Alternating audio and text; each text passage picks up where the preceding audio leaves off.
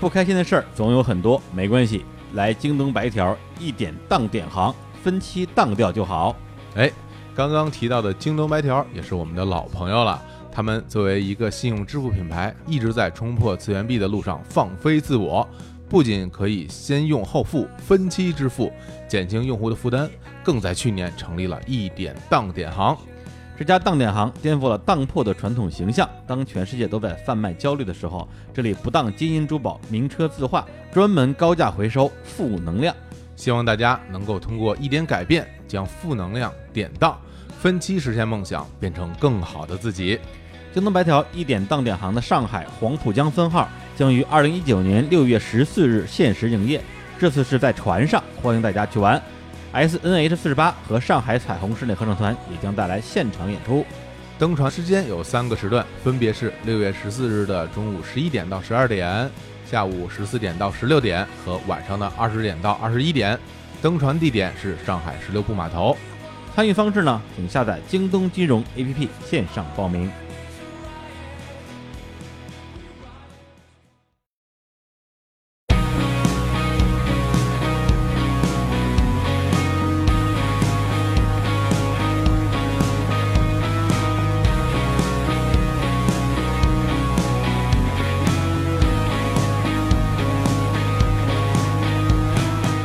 Hello，大家好，这里是日坛公园，我是李叔。我是乐乐，哎，我们今天要录一期啊，这个比较特别的节目啊，为什么呢？因为小虎老师不在，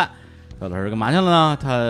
在忙一些大事件啊。然后呢，所以今天这个乐乐踢班啊，我们来聊一期这个叫什么广告节目。对我们来聊聊我们已经上线正在卖的补妆咖啡。哎，没错啊，大家听到节目的时候，我们这个咖啡已经正式上线了，而且已经我我想卖光了，卖光了我们就不用播这些 节目了，还没有卖光啊，对大家还能买嗯。然后呢，我们呢是今天啊，这个先预先啊录一期这个广告节目。来宣传一下我们这个咖啡产品，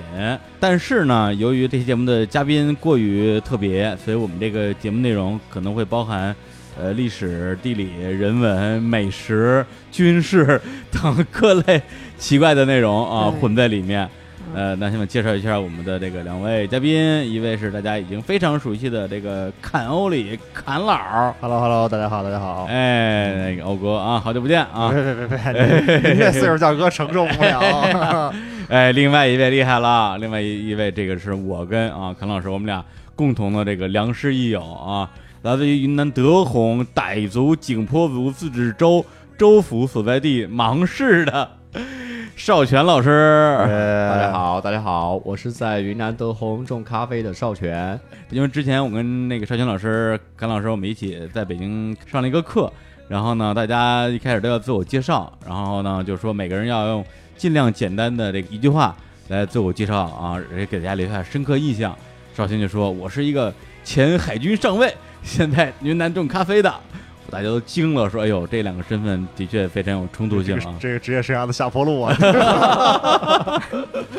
对他这个身份，其实按照专业说法，应该叫咖农是吧？对对对，关于他为什么从这个啊一个海军上尉啊变成一个咖农啊，我们一会儿可以这个详细来给大家讲。但是这次呢，首先还是特别开心能够有这样一个机会跟少泉在北京录这个节目，因为他平时都在云南待着，这次非常难得啊来北京也是有点事儿，然后我们就顺便把这个节目先录了。然后录节目之前我们商量半天啊，因为我们关于卖咖啡这件事儿，至少会有两期节目来跟大家讲。然后第一期节目呢，就是我们咖啡上线那一期，但是那期节目呢，我们还没有录， 所以我们相当于这个上下集节目要先录下集。哎呦，给我们愁的呀，就是聊什么不聊什么呀。后来我们想了想啊，干脆还是聊一下少泉这个人。对，因为那个大家对我啊，对这个侃老啊都非常熟悉嗯了。少泉啊，非常的神秘啊，也非常的缅甸啊。哎，这回是真挨着缅甸啊。啊，对，三面环面的。非常的缅甸。但是在这个正式进入我们的主题之前啊，实在是忍不住，现在聊一下这个、嘿 嘿嘿嘿缅甸的，不是缅甸的啊，这个云南德宏地区的美食。对，因为大家都知道啊，就是在今年的四月初，我乐乐，还有康老师，还有我们的这个摄制团队啊，擦擦老师和他的助理，我们一行 N 个人从北京出发，去了一趟云南芒市。我这一路的这个吃喝玩乐呀，太可怕了。我我觉得咱们还是得先聊聊这个芒市，特别是少泉本身他就是当地人是吧？对我这是芒市人，老家是属于芒市勐嘎镇，蒙嘎、啊对对对，算是那边的一个村镇。相当于北京房山啊，不对，北京门头 沟，啊跟跟跟李叔是一个路 了啊。 又到门头沟了从小就在山坡上跑， 啊！那真跟我 一样，我也梦想在山坡上跑。对，所以到了他们那个种咖啡那个地方之后，然后乐乐就特别激动，说：“哇，好美 啊！”就开始对赞啊美特了。别美。对，我说这有什么呢？这跟我们门头沟差不多 呀。我我从小就在这样的环境长大的门头。沟人没吃过见过，呃，吃过见过啊，就别的没见过，这山还是见过的。 稍微介绍一下啊，芒市啊，在云南的啊，德宏傣族景颇族自治州，本身这个州它就是。相当于是在中国的这个地图是一只大公鸡嘛，它就在这个鸡，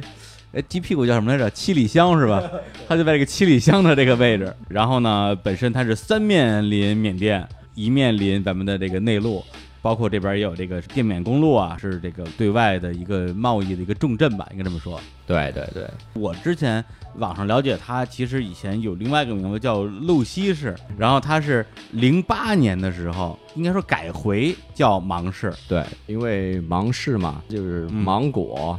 榴莲、菠萝、番石榴、嗯，柚子、菠萝蜜，芒果也算是我们那儿的特产，哦，哎呦，所以叫芒市其实是把特产命为一个市名，也是挺不容易的。哎呀，你说要以这个标准来命名北京的话，北京应该叫北京就啥也没有是呗，这也 太惨啊了，实在没啥能吃的呀，我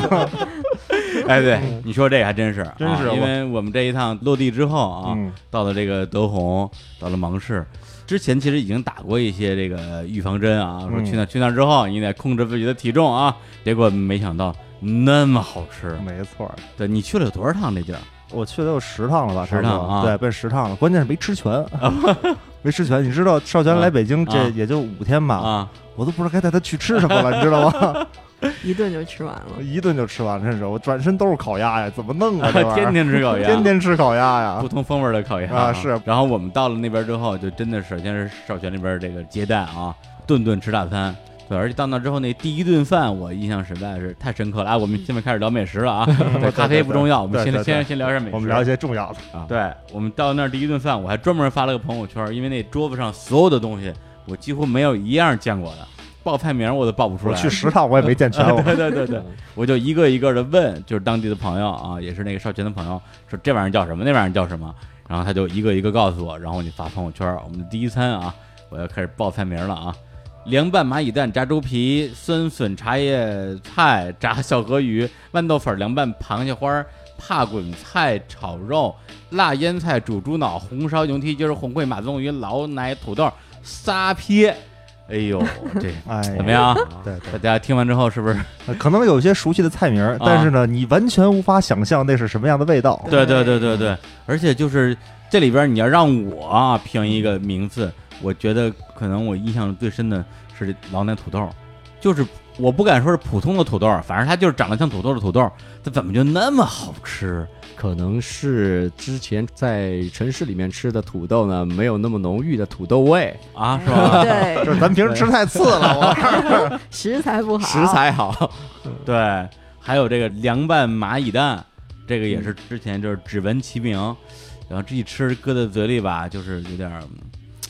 凉兮兮，爆浆，哎啊爆爆浆。 浆，爆对，浆，爆浆那哎种感，觉。这个蚂蚁蛋它就是蚂蚁的蛋是吗？对，就是蚂蚁蛋嘛，在我们那边少数民族地区就有吃这个昆虫，以昆虫为食的这个习惯嗯啊、呃所以蚂蚁蛋在当地来说的话，算是高蛋白嗯非常重要的这个能量补充。哦，呃，之前咱们的那个蛋白质获取来源非常有限，嗯呃，什么蛋啊、鸟蛋啊、嗯，鸽子蛋啊、呃蚂蚁蛋啊，这些都算是 蚂蚁非常蛋棒也差的嗯太多了吧？这个 连蛋黄都没有，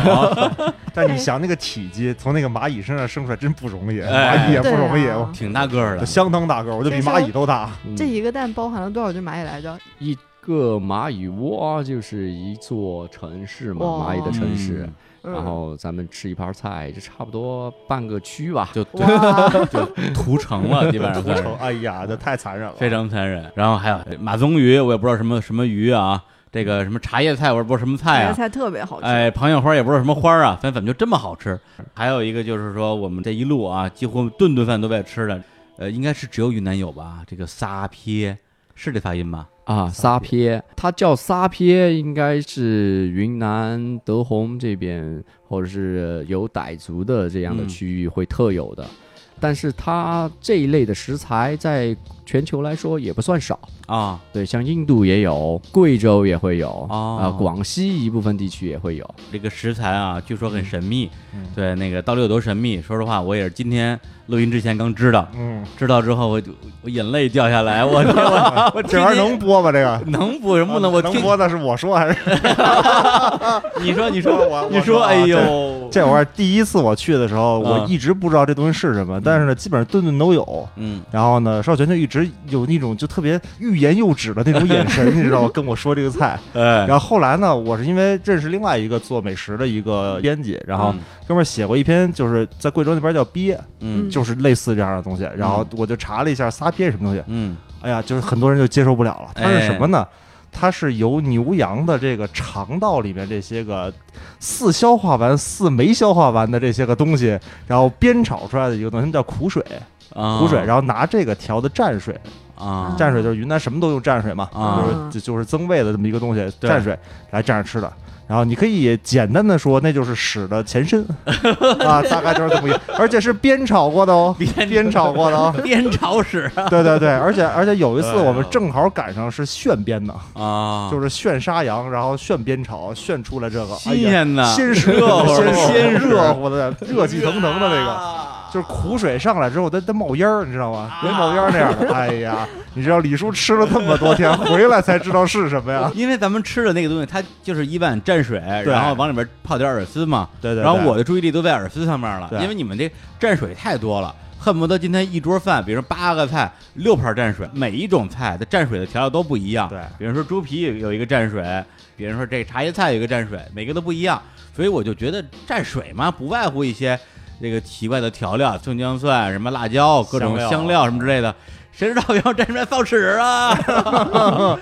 不是你们云南人实在太苦你们芒市人是怎么看待这件 事情的？啊、这个东西呢，我们说是这个量变引起质变嘛，是吧？啊它还没质变到咱们说的那个 需要生理解决的东西啊呃其实对于当地来说呢，边疆地区本来获取的这个食材，在远古的时候就嗯比较困难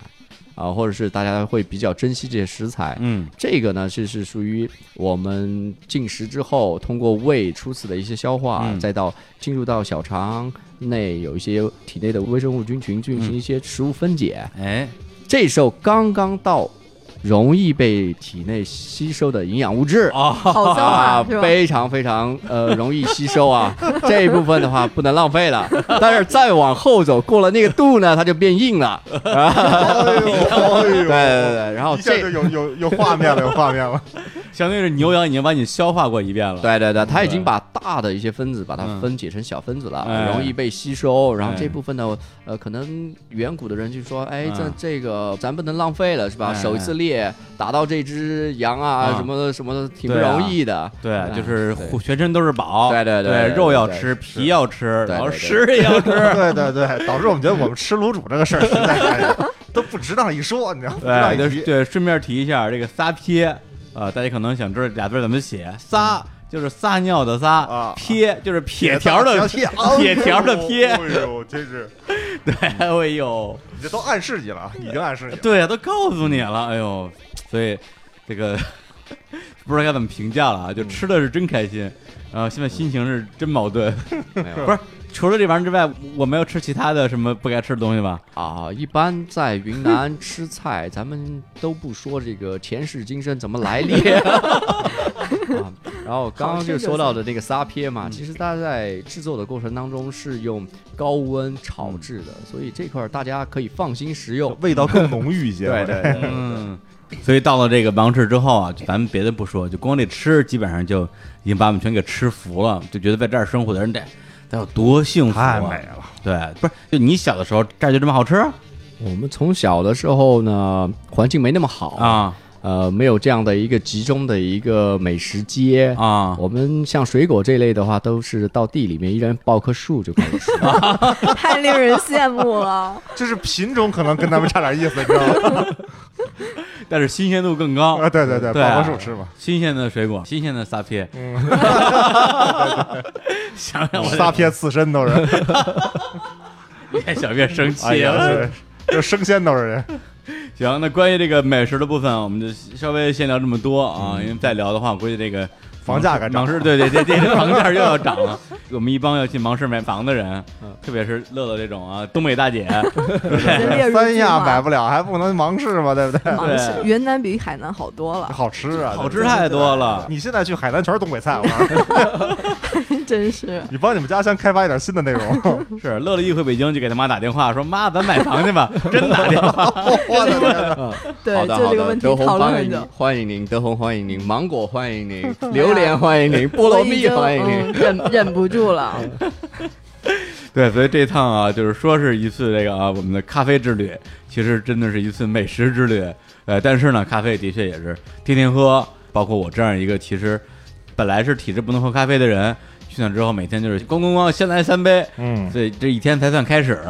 而且呢，就是以前说喝了咖啡之后睡不着觉，现在是喝完咖啡之后倒头就睡。 我天！而且回北京之后，我依然保持这个体质，对，依然是每天咣咣喝咖啡对，，哎谁说喝完咖啡睡不着觉？哎，是都能治好。真是，去趟芒市，嗯，对，所以呢，就是这一趟，我觉得，呃，对我们来讲，除了说为了呃我们这次的这个咖啡啊，我们这个产品去了解一下当地的这个整个咖啡的制作的工艺啊，了解一下我们卖的这咖啡是怎么长出来的之外，也是一次团建嘛。哎呀，我都不好意思说，而且对，关键留在北京的同哎事，愤怒，远程 愤怒，远程的愤怒，这小伙子最近还在减肥，天天在家里吃全麦面包，我们就玩命在群里发美食，给他气的呀。嗯，哎呀，今天这个节目开场啊，对，就是继续给大家这个，我觉得这个节目要留给小伙子老师剪，让他剪，让他 剪，馋死了算了。一边剪一边生气。好，那我们现在啊，终于要进入正题了，聊一聊这个呃小泉老师奇人啊，因为我们平时就管他叫少泉，叫小泉。嗯我了解的部分都是他后来种咖啡的部分。你最开始就是当海军上尉这一段，这个呢，我小的时候啊，嗯，是每一个男孩子都有一个从军梦啊、所以嗯我我没有，我没有，我没有，当 时可有能咱，们的性别有点儿我们女孩子就是然后就高中的时候高考结束了之后，在那儿看志愿报志愿嘛，嗯就拿一个本，上面有全国的高校，翻翻翻翻翻，后面看到哎有一个提前批次，然后去看有军校嗯啊、还有海军的学校，因为云南离海挺远的，嗯，呃，大山比较多，从来没见过海，没有洱洱海啊， 洱海离芒市还有点 远啊，有点远，就这样就想试一试吧，嗯然后就报了这个院校，就考入了这个海军工程大学啊、啊，然后就去那读军校啊。军校之后呢，就毕业分配到海军部队去工作，嗯，呃，前后呢就十年，十年，对哇对对，从上学到最后服役，对，对对对对，因为我们军校的话是上学的时候就相当于是入伍了哦，啊、算就军龄啊，算军龄，正式服役，嗯，呃，也是当新兵蛋子虐。 来来来来来来来，给我讲讲你怎么受虐的，嗯，这个呢也是部队培养人的一啊种模式嘛。哎，进入了之后，先摧毁你所有的自尊和自信， 哎呀嗯然后再重塑嘛，所以就、吃 撒片， 没的呀， 这哦就是太好了，我天天知 道。啊哎，那你那个当时去读军校，这也是十七八岁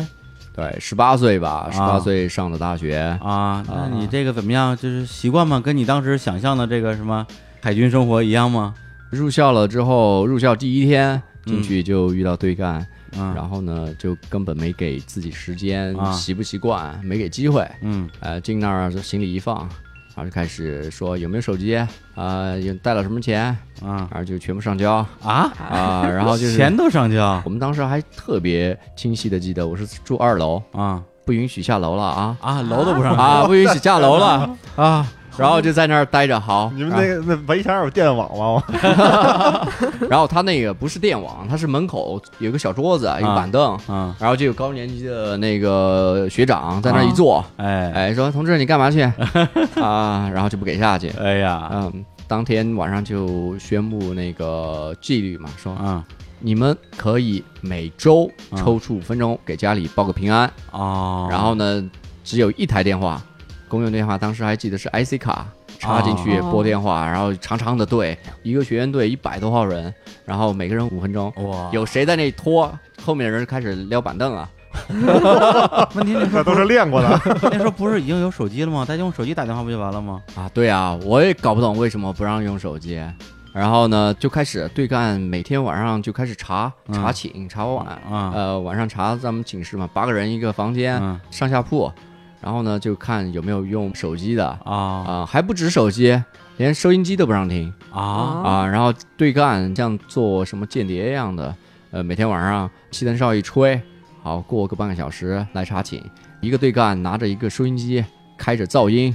开始在门口在那儿探。嗯如果这个收音机万一有波动的话，就发现里面有哦手机情那况声音是吗？啊然后就开始去我查。靠哦，对对对对这这什么原理？就就有是手就机信号电吗波？的那个影响电波的一个声音。哦 哎呦，哎呦，我靠，干扰是吧？高科技哇啊！天哪太牛了！嗯我的天，对。然后呢，查出手机当场就直接砸了哦，哇，啊、太直接暴砸力了还不是没收啊，还不是没收，然后这个是呃直接砸就砸是了，一人拿收音机，一人拿锤子，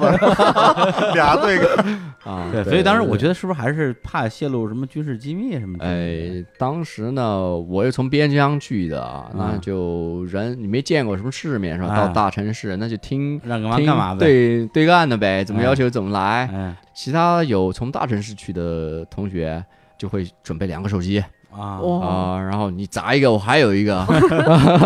嗯后面就开始就是定期的要把所有的行李都清出来，嗯， 然后就检查不留死角检查，哦然后就发现一堆的手机，然啊后全部人就集合起来站那儿，一百多号人，嗯然后对个岸拎了一桶水，所有的手机泡进去，说：“哎，我们开始计时，你们就在那站着，嗯站军姿，嗯因为查出手机了嘛，罚站。这一个小时之后把这个手机都拿出来，你们还能用，你们就接着用。这要跟门口卖三鹏手机，我这挣大了。哎，真是啊，那时候特别不理解，嗯不理解说为什么这个不让联系，连啊信息都完完全阻隔了。我说，哎，我们好歹是大学生是吧？哎不让跟外外部联络，还严格不让上互联网，就相当于所有的那嗯个嗯信息、外部信息来源都嗯切断了，是嗯啊，特别不理解。嗯哎，后面过了一年之后，嗯大一的暑假放假，然后我我算是知道了这啊帮对干为啥不让我们用手机。嗯为啥呀？那时候我有两个要好的同嗯学在武汉，我们在同一个城市上学。那我说，哎，那提早一个周去学校吧，然后这样的话可以可以去看看别人大学是什么样的啊啊啊！我一走进那个中南财经政法大学，嗯哇，整个就突然仰天，这真的是那个看着天，眼泪就下来。 我说我算是知道他们为什么不让我们用手机了。 然后那个中南财经政法大学挺漂亮的，一我进去过，我去过啊。一整片草坪，两、嗯呃旁边那个杨倒垂杨柳、哎小桥、湖，对然后高的钟楼、学校，嗯然后就看那儿。跟我们很大的不同是什么呢？别人的那个大学生都是草皮、嗯啤酒、嗯吉他，嗯，最重要还有女朋友。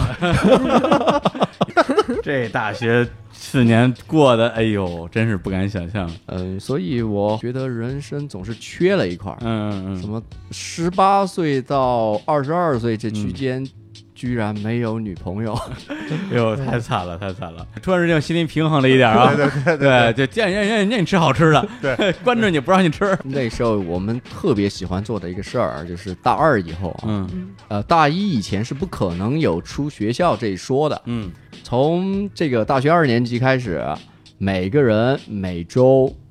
可以有半天的时间出去买买生活用品嗯啊、什么呃洗衣粉啊、呃洗发水儿、牙膏什么的，去超市，然后每个人就开始排班，然啊后一到周末，呃一般是约着两个人到四个人啊，嗯就出去去哪儿呢？去武汉的那个汉口的江汉路步行街，嗯，在那儿就在那街角在那蹲着，或者是站着，那只做一件事，啊，看女生。那你们估计都是蹲着的，就看啊， 对，就在那看，你傻上乎去乎的。 你上去搭个话啊呀，搭话关键是每周就半个小时，而且也没手机，对呀、 搭 完那之后有也啥用啊？没法 对联。对系。哎呦，真是不容易啊！行，那这样我们那个也聊了一些与本期节目主题无关的话题， 哎，聊挺开心。我们现在放首歌，放首歌呢，这歌我觉得挺能代表我们在云南的这个某种生活方式啊。这首歌来自于啊一支云南的乐队，叫做山人乐队，哎，他们有首歌就叫做这个酒歌，这跟这个喝酒有关系的啊。因为去那儿之后，基本上大家每天真的就是吃吃喝喝，对，就是咖啡当酒喝，酒当咖啡喝。然后呢，而且这个进入那个云南时间吧，反正就永远不知道自己一会儿要干嘛，永远不知道下一件事是几点，就非常逍遥自在的一个状态。哎，那我们来听一下这首酒歌。啊，表哥倒酒喝，啊，表妹倒酒喝，啊，表哥喜欢不喜欢也要喝，喜欢了 也要喝，不喜欢也要喝，管喜欢不喜欢也要喝。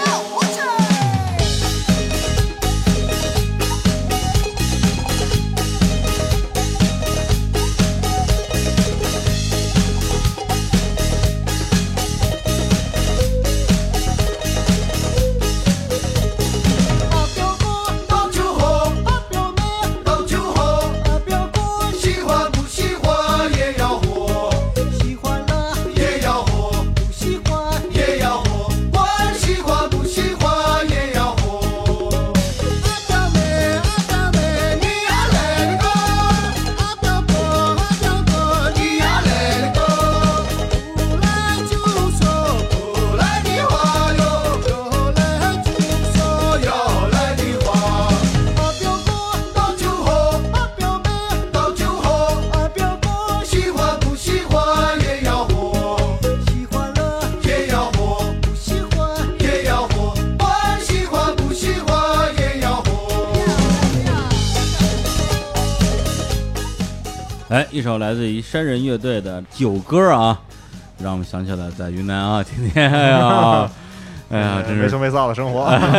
真是吃饱了就一倒，对然后爬起来就接着对，吃，李叔之前好意思跟我说他失 眠了，哎呦，在云南搁哪儿都能睡啊！我啊，真是就是每顿饭吃完之后啊，都喝杯得睡一会儿对，喝一杯咖啡，啊，然后就咣当倒下了。对，关键找一个找一长椅，然啊后一直睡到草坪。只要能躺， 对，只要能躺下就我都能睡着。对这还得说这这地界儿好，是吧？这吃嘛嘛香，嗯睡得也香。行，那我们接着来聊这个这个少泉啊，这个海军上尉如何啊变身咖农啊？这个哎，你是十年之后，相当于就正常就就退役了。啊，对，对，那按照我的这个听说啊，我也不懂这个，是不是退役之后会安排一些什么转业呀、什么安排一些工作什么之类的呀嗯，会有这一类的呃安排，啊？但是呢，呃，我当时高中考大学的时候有一个从军梦嘛，嗯经历了十年之后呢，我觉得这个在体制内的生活嗯我已经体验过了体验过了。啊、对，剩下的话，这如果再选择这样的工作的话，嗯能够看到自己五十五岁、六十岁退休嗯啊、这样的生活的话，可能觉得哎，可能没意思啊、嗯还是选择另外的一条路吧。对，我觉得这可能真的是人和人的类型的区别。有的人是怕自己看得到未来，嗯有的人是怕自己看不到未来。当时的话，呃，也是机缘巧合吧。云南我们那儿是普洱茶的产区嘛，嗯嗯，我本来就特别喜欢喝普洱茶，嗯嗯、所以这这个业余时间呢，就一直在跟别人在学这个普洱茶。当时应该算是品鉴普洱茶，啊呃，就找个师傅啊，然后带着喝普洱茶。越往后学，就越发现说，哎，好多东西我理解不了。嗯不仅是我理解不了，然后很多人理解不了，就是很多说法就是，喝一口茶能说出，哎，这个是哪个山头的茶，嗯，哦它什么朝向，什么土壤，这棵茶树旁边是不是有棵电线杆？ 这对，为什么能这这样？都 胡说嘛，这 我这个玄学吧，这都是。对，就完全。超出了我自己对世界的认 知。电劝酒，电线杆子都能喝出来，对对对对， 然后 一股水泥味儿。我就很疑惑。那时候呢，就一个朋友就跟我说，哎，说哎，按照你的思维的话，你可以借鉴一下，可能有那个咖啡和红酒的品鉴体系，其实还是相对比较客观的。嗯呃，当时一四年的时候呢，就有一个呃，北京有一个这个咖啡品鉴 嗯嗯培训，是一个就传的很悬，说是这个国际含金量最高的咖啡品鉴课程。呃，当时我去学的时候，应该是大陆区整个获得这个执照的大概一百来人吧。嗯，嗯啊、然后就说可能这块儿适合我，然后就去学。专门跑到北京来学的。对对对，哦专门用了一个假期，然后到北京来学这个咖啡品鉴。啊，啊、那时候还还没退役是吗？那时候还没有啊，啊、没有。然后来学咖啡品鉴呢，而是发现，哎，这个确确实实是很客观，嗯啊，他所有的感官都是基于这个物质对人体感官的刺激，然后进行打分，嗯，然后非常呃相对客观吧，嗯应该呃又是全球都是统一的一个体系。嗯就我在这儿，我在云南对这个咖啡的评价评分，在全球任何一个地方具有相应资质的品鉴师哦嗯出来的结果也都差不多，差不多啊。哎这个就命中我这个理工直男的这 个哎，这是思维啊对对对方式。了，然后就觉得哎，那咖啡挺有意思的，其实觉得是咖啡品鉴，哎，对对对，咖啡品鉴挺有意思的。当时就轴就觉得有点陷进去了，嗯就说那我一个咖啡品鉴出一个结果，嗯再往上推一步呢，就是咖啡是从咖啡树上一步步经过加工到杯子里的。嗯，呃那我之前是不是会有很多东西会影响它的品质啊？哎，然后就觉得，呃，一捋就发现，哎，那我们咖啡，呃，一般的话是得到一个咖啡生豆，嗯呃，咖啡生豆经过烘焙，再经过这个我们咖啡师的一个出品，最嗯终才到消费者手里面嘛。嗯然后就开始去学这个咖啡烘焙哦，就是从那个品鉴开始往上学了。啊、对，那时候呢，刚好就已经是从部队退役出来了。嗯啊、就花了一年的时间去学咖啡的烘焙。当时那时候刚刚退役嘛，嗯也没什么想着去找什么工作，嗯就买了一台烘焙机嗯，放家里，学了烘焙课程之后，就开始在那儿整天烧炉子烧炉啊烘。那豆一子年我当时买了一台一公斤的烘焙机吧，嗯嗯，然后那一年烘了两吨多豆子，啊反正就烘出来，请朋友们喝喝 看，怎么我的。哦都不敢来了，我就没有没有朋友了，朋友了，两吨豆子， 对对两对吨都然呃后嗯那个两吨豆子烘完之后，发现哎，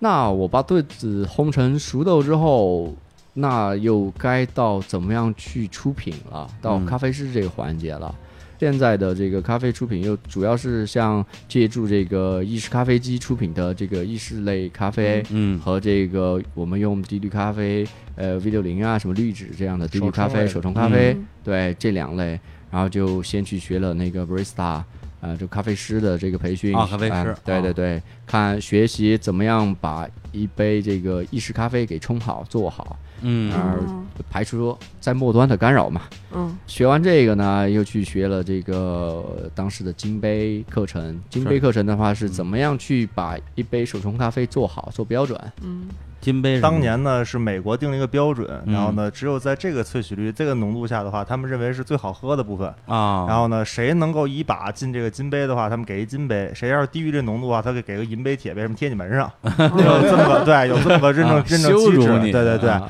所以这个后来呢，就慢慢没人往门上贴东西了，可能被人打出来。然后，但是这个培训体系留下来了，我们哦就叫金杯萃取，嗯叫 Golden Cup。啊然后这就是为什么有我的事儿呢？啊因为我跟他是在北京上美国 SAA 就美国精品咖啡协会的金杯萃取的课程的时候，我跟他是同学，啊，我们是这么那就认认识的了，是这么认识的。啊，对，就是这叫什么泡金杯、开对金 杯，哎 就跟金杯干上了。对， 不是我，我必须得插一句少泉嗯这开金杯的事儿， 我天，简直太疯狂了。对，因为我们那个在云南的时候就，就是连着好几天都要上山嘛，有一天就对上到已经非常非常那个那个陡峭的对，山尖儿上，因为看那咖啡园嘛，我天，真是你像我也算是是吧，走南闯北，去 过啊去过一些七里八地绕方呢。对，四川的盘山路我也开过，云南的我我也走过，我从来没有这么悬过，我当时真的觉得一边是悬崖，一边是峭壁，然后它开的像飞一样快， 对，不减速，完全不减速。当时我就我觉减得速上 不去，啊减速就溜坡 了，是吧？对啊对对对， 对，而且那是一个一辆满载金杯， 咣咣的往上开。其实金杯嗯满载嘛，当时我就一开始我还说那个挺高兴，觉得跟郊游一样。后来默默系上安全带， 然后默默的手抓 抓住上面那把手，对，就心里想着，哎，这个已经开始回顾嗯这儿自己都这儿 了，开始回顾自己的一生了，你知道吗？ 对，而且后来那个那个唐长跟我说，少泉，别说在云南开金杯，跑到非洲开车，把非洲人都吓着了， 特别吓人。嗯，那也是去年一月份吧嗯，寻找这个咖啡的源头啊，去了这个咖啡发源地埃塞俄比亚啊啊，他那儿埃塞俄比亚的情况跟云南产区差不多，嗯反正就是平常您在城市开车或者是去四川玩啊啊，可能是路况不太好，是吧对。对对，啊，我们常年在这个云南产区的话，我们是习惯了没路怎 么走，所以当时就在埃塞俄比亚看到那边很多二手车，嗯都是那个二战时期留下来的，像兰德酷路泽啊这些的皮卡车。二战时啊期对对对对对， 这个车让我觉得哦，居然霸道还有皮卡车。 嗯哦，而且是那种什么都拆完了，就剩个斗和一个钱筐 了，我觉得很开心，很开心呃对对对，当时就跃跃欲试嘛，嗯然后由由于当时自己是买方嘛，甲方嘛，嗯是吧？甲方呃嗯，差点钱去买东西的，就跟对方的专员组说：“哎呀，让我试一把。嗯专业组说：“好，你确定你来？”我说：“我原来在海军服役过的。”嗯哦，专业组很信任的，让我去。啊呃，那个车驾驶位只有一个驾驶位和一个啊副驾驶，啊那我就开车啦嗯。专业组就坐我边上，嗯然后他们有个出口部的经理嗯也要跟着去，他们就坐斗上。坐斗上啊，对对 对，我就看吓死一路了狂奔，知道死 然后那个非洲的那个区域啊，又嗯一看都是空旷的，啊然后没什么塞车这种情况是不会出现的。乐坏了 对对对，那个车的性能也也挺 好，然后那个路况呢，有一个一个的小土坡，让你啊这个有这个上下起伏的 感觉，所以稍不注意，那车速就奔着六十八十去 了。嗯然后出口部经理就在那猛拍我们的车顶，然后你默默把窗户摇上了，然后一下嗯车，那出口部经理就抱着他们装一说：“哎呀，在那儿猛念经是吧？” 这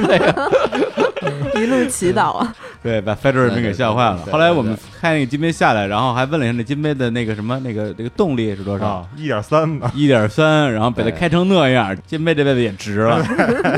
其实那天去也挺悬的嗯，是第一次开着这车满载着人上这个坡那 你还敢那么 快？你还啊。我以为你早就习惯了呢。买那个真是就说的那个速度一下来了之后，整个车就往下缩了啊因为那那天那条路都是石头非铺装路面嘛， 对对对我，们前面那皮卡车，因为我在驾驶位，我看前面那个皮卡车都在那刨石头，就看对对对石头往 后飞。然后我就在整天我在那儿计算，我说算，哎，这个这个功率是多少？嗯我现在的功率是多少？我转速是多少？什么时候我会憋死火？发动机憋 死火？哇塞，这是理工男，哎对对对对。然后我在那儿一直想，呃前面那哥们儿那天刚好忘了带对讲机， 嗯和前车还没办对战。哦，我特别怕他停在半路上，那就完蛋了。那个我。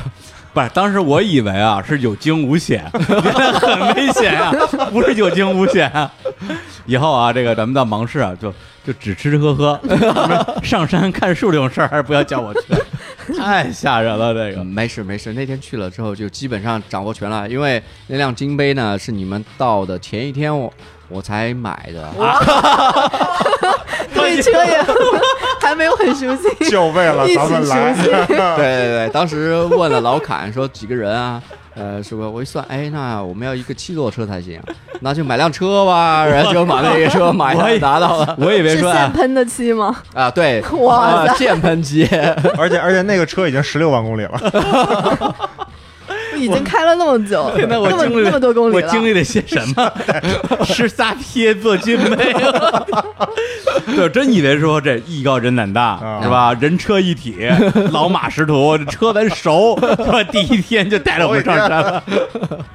我太可这怕个了还是。算自己有信心吧，因为我感觉我对这机械的东西还是嗯挺上手的，挺快的。对，呃我 觉得少泉他是这种人，就是他属于很典型的理工男中的理工男。我弄一个东西，我就得给弄明白，弄不明白我难受。对对对他他能琢磨进去而。且他觉得自己一定能弄明白，没有给退路。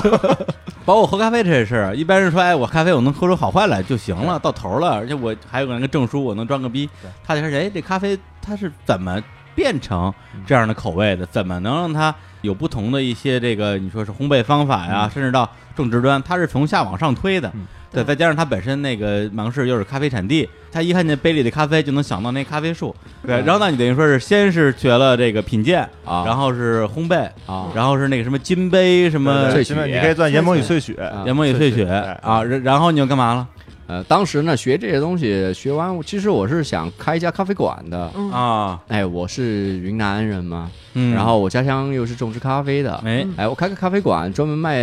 云南咖啡为主，家乡的咖啡，对，对，家乡的咖啡。然后后面的话，整个一了解这个精品咖啡市场，嗯呃，全球都是说，云南咖啡种植的是卡蒂姆品种，嗯，有魔鬼的尾韵，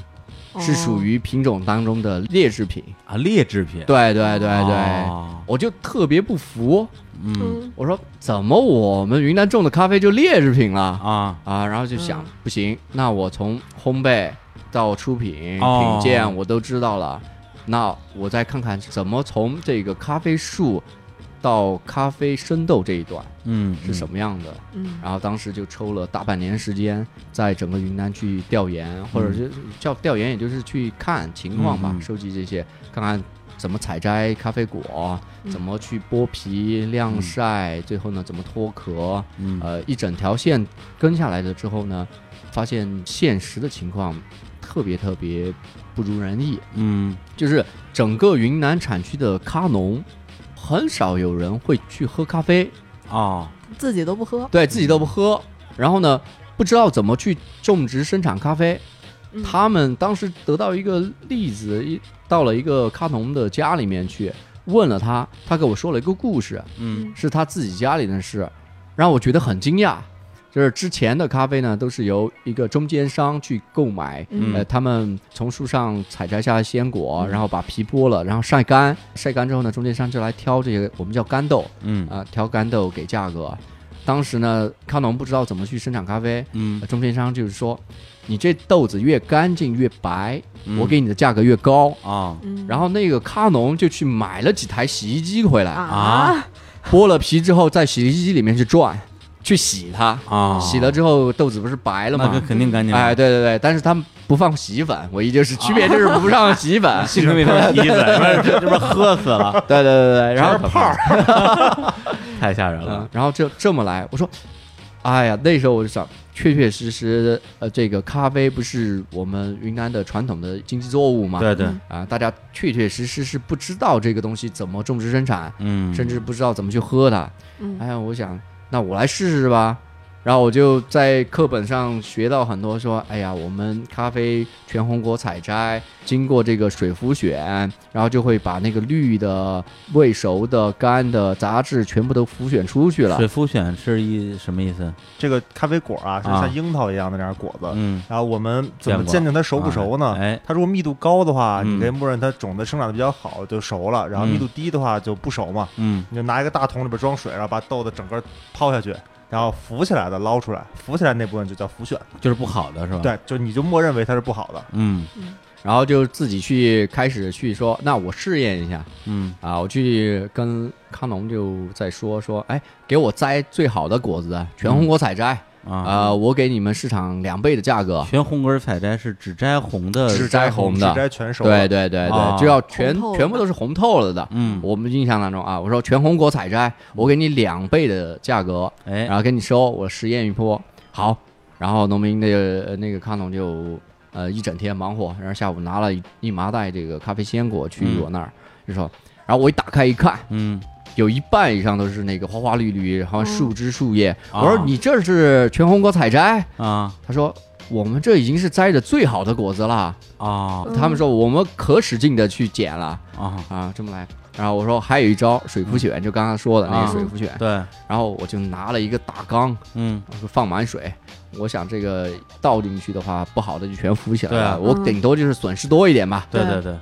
然后我就咵把那个咖啡果啊给嗯倒那水缸里面了。然后我发现红的全部飘起来，哦绿的全部沉下去了。嗯这跟是我们学到的东西完全不一样啊！那这是因为什么呢？啊，这个后面我会看是绿的果子啊，啊，虽然说是没有成熟，嗯嗯，但它体积小啊，对，它的密度同样要是高于这个高于红的呃红的嘛，嗯它就往下沉就了。沉了，然后飘起来的红的，嗯我就把它拨开，嗯，然后它虽然是红了，嗯但是里面招虫没长了，哦，哎，它果实被掏空那个了种子被虫掏空了，它就浮起来。嗯，那整个那一袋儿到底是沉下的是好的，还是飘起来是好的呢？就还没是什 么全都不好，。对对，都不好哎呀，啊。也然后就是树上就没有长好，对对对对对，就从那个经历之后，我说不行，嗯，从源头就没弄好这个对事情等于说他是一开始先是这个学品鉴，嗯啊。对，然后说哎不行，这我我得学学烘焙，对学烘焙之后呢，就是开始说我得找到这个好的这个咖啡果儿，嗯到最后发现不行，我得自己种咖啡果儿，就这样一步一步变成了咖农。嗯对对对，就真的就是那一次之后呢，我就说自己就决定说，哎，后面的部分就是烘焙咖啡、出品咖啡，我们国内有很多优秀的烘焙师，嗯有很多优秀的咖啡师，嗯嗯但是很少有人认认真真去做从种植开始到生嗯豆的这一段儿。嗯，对啊尤其我觉得是云南咖啡哦，是对，我觉得这可能跟整个产业链里边的这个最开始的供应链这一端，他们的一个生活状态有关系。对，就是他们，比如说，可能也本身不是咖啡的这个受众，也不喝咖啡，也没有受过一些专业的训练，他们也不认为自己跟最终的成品之间有那么直接的关系。就好像中国很多的不同的这种领域的代工厂一样，它可能生产的是某一个科技产品的某一个元件儿，对，然后它只对这个元件本身负责。如果整个生产流程有一个比较严格的标准，它可以达到这个标准。但如果说本来从一开始收集原料的时候，这标准就非常的松散，那大家当然就自己想怎么来怎么来了，或者说他们也不觉得自己对于自己种植这咖啡要有什么样的特别的情感吧，跟你种玉米、种大豆一样，嗯，你给个价儿我就卖给你呗，那肯定就是价儿越高越好，收成越多越好，就这么一个标准了。对，对对对，所以当时自己就在那儿找地，找地说自己种咖啡，自己从这最源头开始，然后刚好呢有一个机缘巧合，我一个四伯嗯，他种了咖啡哦，啊、因为市场价格不好，他不太想种了，嗯嗯然后我就找到他，我说要不咱们你把这个地托给我，我来管、嗯，怎么？样？然后他说可以啊，啊、那就开始用那块儿来做实验了。嗯就开始做实验。刚好那四伯他是八十年代的当过兵，嗯啊，，然后我就跟他在交流，我说咱们爷俩都是当过兵的人姐儿俩爷爷俩啊，因为他是他是啊那个伯伯辈嘛，啊，对对对，啊啊我姐说儿俩爷俩呃，都是当过兵的人，啊，呃，咱们来做一点别人做不了的事情，哎，我们先从最开始来抓，我们定什么是全红果，嗯，用咱们部队的标准来定。哎呦，定的就标让准你是，我跟他做到说是我们必然抽样，每袋必检，哇，呃，每袋鲜果采摘回来之后，我们用个大桶倒袋，嗯，就避免说有采摘的人是面儿上啊好，对里的子不好，啊我们对嗯就给他腾袋，腾袋了之后呢，就随机的抽取五百克来挑选，嗯然啊后看不合格的全部挑出来，然后算比例。嗯，然后我们第一年要求就是不合格的比例在百分之五以内算是全红果，啊嗯，这个是指你们自己种的还是收别人种的？我们自己的那一块儿，自己的那一块儿哦，对对对。然后就按照这个标准来，怎么样把这个什么叫全红果，嗯我们把它数据化了，嗯就是百分之五以内对才算全红果。然后我跟那思博说，那能不能做到吧？咱们，啊、他说，呃咱们立个军令状嘛， 对军，人有军人的方式，对对对就是这么个方式。然后嗯当时就做的特别漂亮，呃，出来了之后呢，我也是以这个市场价格两点五倍的价格跟这个采摘工人去结算。哦，就是它啊对的对工费，哎呀，嗯对，工费就工需要费它采摘的工作其实要更对对细致，要对求对更高。对对对，更细致。嗯，然后当年一年忙活下来，最后的话是我们生产出来了六百公斤的生豆，嗯六百公斤生豆。刚好卡欧里就问我说：“哎，你不是在那个云南种咖啡吗？有没有豆子啊啊，？”我说：“我这儿有六六百公斤。”他说：“寄个样。”测试了，他问：“你豆子多少钱啊？”我跟他说多少钱，他说我全要了。我也其实其实没多少，真的就六七百公斤的话没多少。我跟你说一个大概的一个数字的结构，啊啊，对就是你知道他之前上那些课了吗？啊他跟我上那个课三天九千多，啊他前前后后上这些课，他说前面那个品鉴课，全球大概只有几千人有那个证儿，啊，然后大概是什么价格呢？大概就两万块钱左右。嗯啊整个他上过所有的课，差不多十万块钱。啊，我进他那些生豆呢，可能第一年全年的生，你就生这么多的事儿啊下来，啊一共应该不到五万块钱。啊，就就买了对啊，是所有的所有的不到五万块钱，这还是里边还有成本，就基本嗯上你就算算利润能有多少吧。你太黑心了，你这你你多给点钱，我我倒我，哎你知道前边儿就是我为什么最后接触到他了呢？嗯之前我其实接触过很多云南的卡农，嗯啊呃，不是说不好，啊是说的话就是没法沟通，比如说品种不确定，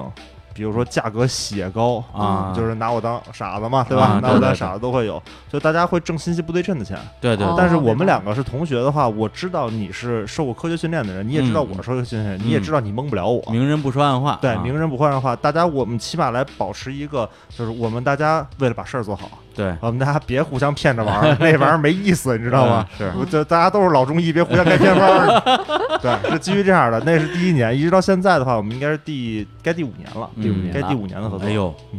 真是。行，那我们那个再来插首歌啊，这个稍微休息一下啊，来放一首也是跟云南有关系的歌啊，一首歌来自于这个嘿左小诅咒啊，摇滚师，啊摇滚师，左老板，哎呦，我们在那个云南那几天就一直在聊音 乐，对，根本不聊咖啡啊。你像我喝咖啡聊音啊，乐，对我甘老师，还有这个啊擦擦老师，这对这全是搞音乐的，对。一直到音乐。然后后来那个邵泉老师就一直在那儿默默无语，我还觉得哎呦有点不好意思啊，我们跑这儿不聊正事儿，聊聊音乐。后来一问，人家以前是弹吉他的， 重音吉他手， 哎呀，全真是是音乐人，对，都是音乐人。这首歌啊是左小诅咒跟另外一个云南的音乐人叫朱静熙啊，本名好像叫朱静吧。朱静熙这个是云南普洱人，这首歌名字叫做《泸沽湖情歌》。这首歌的第一版本呢是好像是二零零六年的时候，左小诅咒有张专辑叫这个《美国》里边的一一首歌是他一个人唱的。然后呢，我看了一下评论区，大家都说啊，听完这首歌之后不想去泸沽湖了，就是太太难听了。对，我刚刚也听了一下，的确特别难听。但是呢，就是熟悉左小老师的人，就肯定知道，好听才奇了怪了。哎，不是，他是故意跑调的，对对对，他唱歌不跑调，对他就怕嗯别人学得了，对， 学不了。 他是诚心的。他说这个作为一个一个歌手啊，作为一个艺术家，要有自己的风格，嗯，他是故意跑调的。如何证明他唱歌不太跑调，或者说他可以不跑调？你就听他跟别人合唱的歌。对他跟别人合唱的歌基本上不跑调，比如那个陈珊妮唱的那个《当我离开你的时候》就不跑调，而且特好听。这首歌呢，就是他跟朱静熙两人合唱的《泸沽湖情歌》，也是基本上不跑调，而且比之前那版本好听了好多倍。这首歌呢，收录在《左小诅咒》二零一二年的专辑，叫做《左小诅咒去奶子房》。哎，哎，我们来听一下这首《泸沽湖情歌》。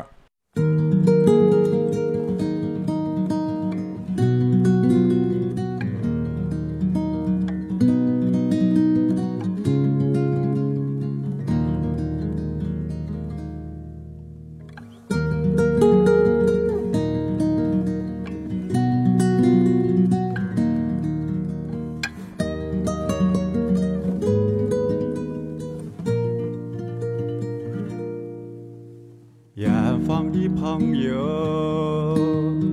欢迎你到泸沽湖来。哎是哪一条河水养育了你？是哪阵风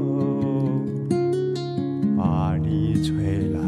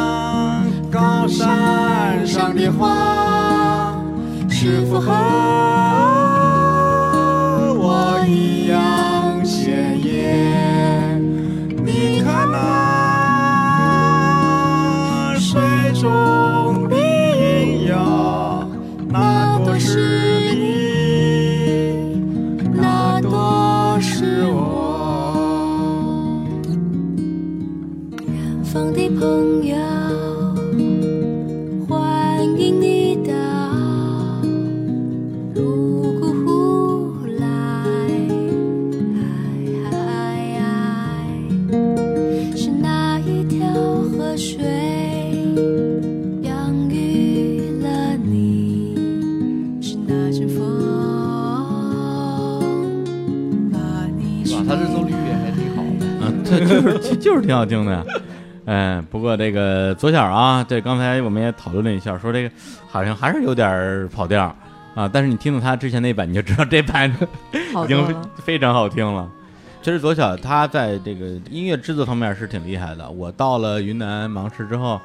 我也带了一个小音箱嘛。到那之后，第一件事就是打开音箱放《左小诅咒》那张刚才我提到的美国的那张唱片。他那张唱片我记得还好像给哪个电影做的原声，第一首歌就叫做《云的南方》。我那个旋律一出来，我觉得哎呦，我到了云南了，特别舒服。来，我们接着来跟这个啊小泉小泉儿聊聊他种咖啡的事儿。哦刚才聊到哪儿了？啊聊到这个他的第一年的聊哦到第第一年一年的收成，就感觉特别像以前看那种那个就是农民伯伯有关系的一些故事啊。嗯第一年收了多少斤，第二年收了多少斤，第三年蝗虫来 了，然后就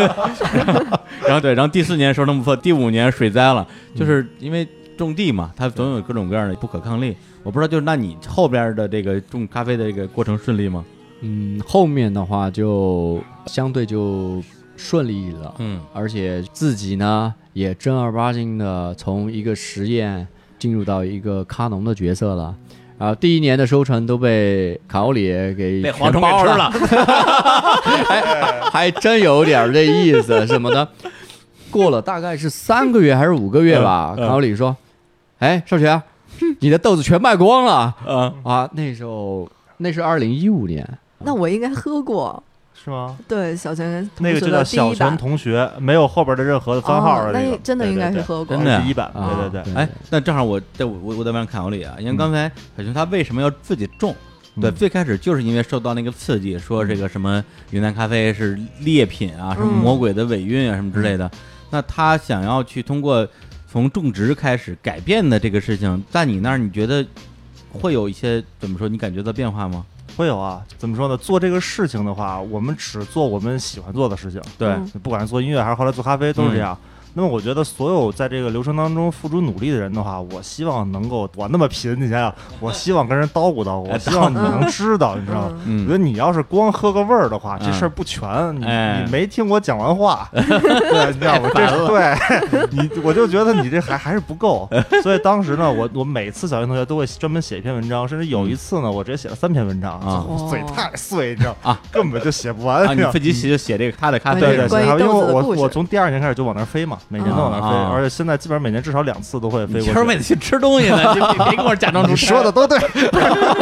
你就去吧，吃屎。啊对，所以我在讲这个故事的时候，就说最开始我就跟少元说，我说我要拿你的名字来做这个咖啡的一个小品牌，把我的品牌弱化掉。啊这名字把是我你起的是我起的，对。哦对，因为我让大家记住，就是我觉得所有能够做一件别人不敢做或者说不愿意牺牲的事情的时候，都应该被人记住。我不意，愿意像就是很多行业来说的话，上游做什么努力到我这儿都给掐断，都是我的对。嗯嗯，就是你种的好，也是我烘的好。嗯，然后呢，你如果如果你说喝的不好，那就是生豆不好，哎，那个做人没意思。对对，啊所以我说我就写出来，大家都知道啊。如果说觉得好喝，那就是他种嗯的好；如果不好喝，那他种的 不好。大家应该知道为这个事儿能够付出努力的人，所以嗯就后来一直是小型同学一点零、二点呃一点零是没有番号，后来是二点零啊、三点零啊、四嗯点零啊，就一直是按这个需要排下去。啊我让大家能够看到，就是我第一次去云南的感觉就是呃嗯好慢，嗯它不是一天过得慢。你想想，李叔跟我们一天多少 事儿，是因为我们每商量出一个新的招嗯儿或者新的想法之后，嗯一年之后见。啊对对对对，就是农产品这个节奏让我特别的 不适应，你知道吗哎什么事儿都一年之后见。我说，嗯那我们就拿这个番号来记录一下，我们到底做了多少版，付出了多少努力，嗯然后每一次有什么样的变化。除了文字，还有番号，你就发现往回一倒，哟，这么多年过去了。嗯，哎，我觉得这个我回想起来会是一个哎特别特别牛的事儿。嗯是对啊，那时候第一年的产品这样出来之后，有这得到这样的结果啊，嗯或者是收获啊，对于我们的鼓励来说呢，让我认清一个事情，嗯就是我只要认真去做，这豆子的品质就瞬间就不一样了。哦啊，第一年的豆子拿到北京测试，嗯根本没有人相信那是云南豆子啊哇，啊，都说是什么中美洲的呀，各种都猜啊，就什么盲的测是吧啊，对，盲测的时候、嗯大家都觉得认可。那后面的话，在我再看说，哎，我解决了这一段，嗯我再看看我们如果从种植的日常管理，嗯，就按照比较标准的、合理的方式去种植的话，嗯会不会有更好的提升？最主要的一个点是我们第一年的采摘难度特别特别大。嗯第一年的话，我们一共采摘初期的话是二十多个工人，嗯后面工人就溜号了，啊，拿着钱第二天就不来，说你们这活太难了，我们不来了，哎呀，我们就不停不停的涨罢工工费了，不停不停的啊涨工费，哎呀，最后只剩下七个人接着干，嗯为什么呢？就因为第一年一串这个咖啡果，嗯啊，零星的有几颗这个红的，嗯，摘出这个全红的特别难是采摘是。呃，我看了呢，当时没想法儿，就说，嗯哎呀，这可能咖啡就是这个样子的。啊没觉得是因为自己种的不好，哎，对，没觉得自己种的不好。后面一个偶然机会看一个，应该是《Coffee Encounter》那本书，嗯嗯它里有一张照片，特别让我震撼。它是中美洲的一个庄园，嗯，它那张照片一整棵树都是全红的，啊，整棵树结的果都是对对红对，的，都是全红的，就是嗯它百分之九十以上的果子都是红的，嗯绿的非常少。嗯，我说达到这种程度之后呢，这个采摘难度瞬间就下降了嘛。对啊对对啊对啊，我就该把那照片拍下来，我发给老侃，我说咱们找找看嗯什么原因。别人的这个果子那么均一的成这样了啊，嗯嗯，考里就去也找了一些资料，啊，从这他的途径去找一些资料，包括嗯哥伦比亚的资料啊、巴西的资料、危地马拉的资料回来，然后我自己就拿着这张照片，嗯，就跑到我们那儿瑞丽热作所去了。嗯啊，它是一个政府部门，为什么锁？瑞丽热带经济作物研究所。啊哦，是这热作所，对，瑞丽热作 这所名儿。太长了。啊，对啊，里面就他们是有一有一批专家是专门做这个咖啡种植管理的这个哦方面的。嗯的，我去那儿，我就跟他们问我说，怎么别人的咖啡树怎么结成这样？嗯然后把我们的咖啡树的果子拿出来，我们怎么是这 样嗯，啊？有专家，对对，找专家，他们就说，哎，你这个作物啊，它这跟你的日照、水分、你的土壤吸收、你的挂果量都有嗯关系的。嗯嗯，呃，嗯，就是说，你一棵树，如果你结的果汁太多的话，它对养分供应不够，对，对肯定就对是有些就长得红，有的有些吸收不到养分啊、对对对，给了这么个大，我说，那回来我就看吧，我说，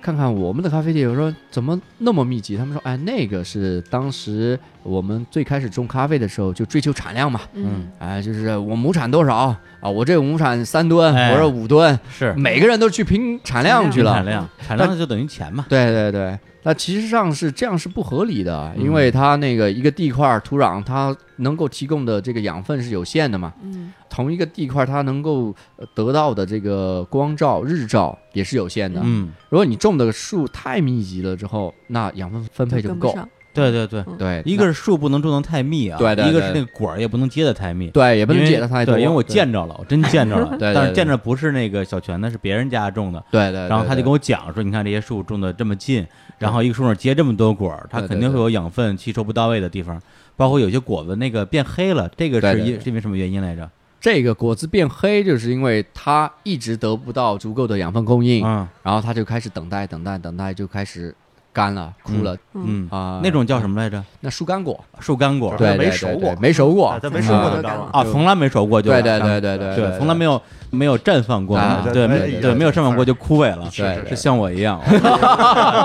树干果 儿太惨了，但树干果儿就彻底没用了是吧？啊，还是彻底没用了，彻底没用了。甚至说树干果，我们剥开它里面的种子都没有发育的，哦，就没有成粒的种子嗯，啊，这样。然后那回来的话，就跟我们老兵在这商量说，嗯老这兵，这不行啊，嗯啊，我们得改，舍不舍得吧？因为这个的话，我们当年定下来就是减产百分之五十，减产百分之五十，对，因为要把它摘太密了，把中间的那个挖掉一些，把树砍了，把树砍了，啊，把树砍了，让它的那个密度不是特别高，嗯在结果的时候，单棵树挂果也不能太多。嗯，嗯然后呢，我们标准就是砍一半，哦，就果儿也砍一半，果也砍一半，那就树也砍一那就半，剩四分之一了对，四分之一了。呃，敢不敢这么干吧？啊，然后就干。然后那我跟老太哎有凯说，魄力我了第二年这样了啊，那你那地还是那么大块哎地是吗？地还是那么快。啊那产量就直接变成四分之一产量了，呃，这个的话是又到另外一个概念了，啊是我们第一年的时候是它这个咖啡园刚刚开始接的时候，第五年的时候，啊，因为咖啡从种植嗯，种植第一年种下去，第三年它才会结果它。是种种子还是种那个呃，它是分两部分，第一部分是育苗，啊？用种子把苗育出来。对啊第二年把苗种到地里。哦啊然后我们算的话，就是如果是你放种子下去的话，啊那从种子放下去，啊第三年它会开花结果。啊，但是这个开发结果的话，没有办法去实现生产，嗯就这个它果儿零不能星的果儿不能用，还是啊太少了太少了。啊啊、它到第五年啊才能够有足够的果实果子来进入生产环节，哦哎呀，然后第嗯五年到第八年是逐年增加，从逐年增加，嗯第八年才到一个稳定的产量这样哦啊、所以我们刚好是第一批果是五年的啊啊、然后我们砍了之后，第六年它是其实是每一颗果的果实总量是增加的啊、增加的啊，增加的，呃，所以我们这么砍了之后呢，就开始这么做，嗯然后把多余的树挖掉，每一棵树都是砍一半，嗯砍一半这么来生生产。然后当年做下来，我们发现正儿八经震撼的是，它是整棵整棵树都是全红的，啊全红果。长得跟那有照效片果里一样，对对对，跟照片上的就对上 了嗯啊。然后这儿呢，我们当时我的做事的方法呢，就是要有对比，嗯看是不是这个原因造成的。我们就零星的在不同的位置嗯留了几棵树，哦，那些树的话是不进行疏枝管理的，就是为了做对比测对对试对用的对，让它自然的去生长，嗯你能生多少果就生长多少果，嗯然后这样对比，确确实实是旁边的那些树。都是零星的，有树干，有绿的，红的非常少，黑的嗯甚至啊黑的，甚至有那个枝条被吸了、干枯的都有。哦，对对对，我啊见着那种啊，对这个东西，卡欧里他们都带着他们去啊第二年到都见着了基地，就就看就看我们这对比的呀，这是怎么做的呀？啊然后第二年老坎在那儿地里面一看，瞬间我们在那儿测糖分，啊啊啊呃，一测这个我们咖啡果实的糖分达到百分之二十几，这个荔枝的糖分是多少啊？嗯那荔枝应该能十六七，西瓜能有十三四。啊，那么甜，对，那它它越甜代表这个果儿越好吗？从侧面反映成熟度吧。哦啊，对，它糖分的累积嘛。然后那一年的果实就特别特别好嗯，啊、然后买它十倍价格，产量是不是变高了？啊、对，第二年的产量是一吨哦，哦啊啊哦，还变多了呢啊，还变多了啊一吨，因为我们整个实验种植地是两百六十多亩嗯啊，然后呢，山顶部分有大概一百多亩的话是保留这个原始森林嗯啊，然后嗯剩下的一百多亩是用来开发的嗯，啊，这样来种。然后这一吨他都给买了是吗？呃，卡里一测全要了，有多少？ 对，到底是你手笔大还是你给的钱少 啊？我都都怀疑 了 其实就是量还是很少。啊！就就是相对于你相对这边需要的量比，对，就是作为农业生产来说，你就想想吧，咱上课还花了十万 呢，你这这这两年都没平回来课钱，你想想吧。啊，哎呀，这个就让我振奋了。真是那个豆子拿到我们自己测也好，或者是放到这个盲测上，把全球各大产区的优秀的豆子拿来一块儿，咱们一块儿测，